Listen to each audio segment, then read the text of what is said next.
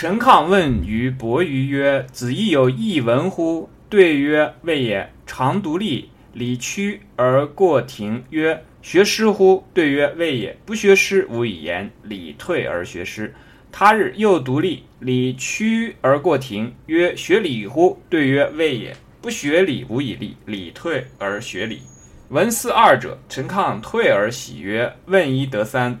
闻诗闻礼，又闻君子之远其子也。”陈亢问伯鱼，孔鲤呀，字伯鱼。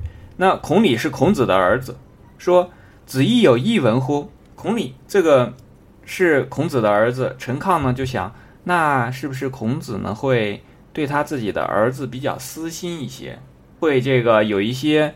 只教他孩子的多教一点，然后对他的这个弟子们啊教的少一些。子亦有异闻乎？对曰未也。这个孔鲤就说没有，没这种事儿。有一次常独立，就是我自己一个人在那儿待着的时候啊，这时候就没有别人在嘛，没有这个孔子的弟子啊什么在。说礼屈而过庭，我很快的走过一个中庭啊，然后孔子就说了，问说学诗了没有？学这个《诗经》没有？诗三百，诗在古代在《论语》当中特指这个《诗经》。那孔鲤就说没有。对曰未也。不学诗，无以言。就讲了这么一点，不学会《诗经》啊，不去学诗啊，不去学《诗经》啊，不会说话，说话都是糙话，都是一些这个不合适的话，不懂得这个历史，也不懂得这个。呃，《诗经》里面所讲的花鸟鱼虫也不不懂得合辙押韵，说出来的话呢不好听，不中听。那孔鲤就明白了，退而学诗，自己就回去开始学这个《诗经》。他日又独立，另外一天的时候，又在这个孔子这个在这这个地方待着的时候呢，礼屈而过庭，呃，孔鲤又很快的路过。那孔子又问他说：“学礼乎？”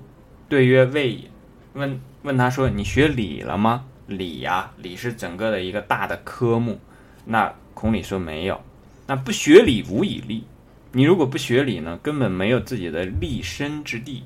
这个立呢，特指在一定的位子上可以待得住的。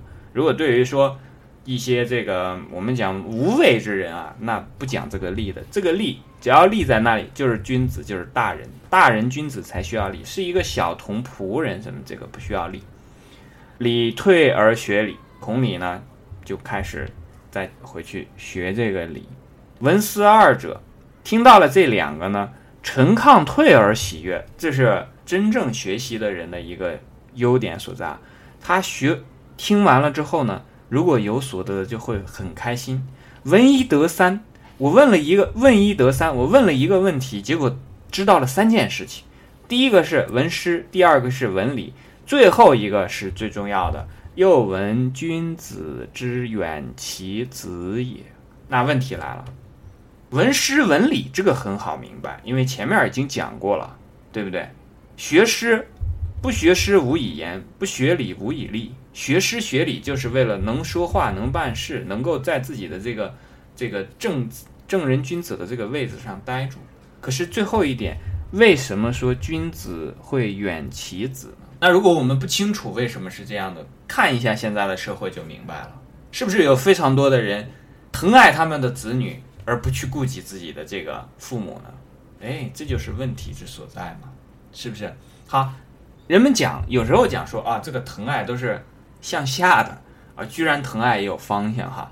但是我们想，一个人对自己的父母不能够敬爱，去疼爱自己的这个子女。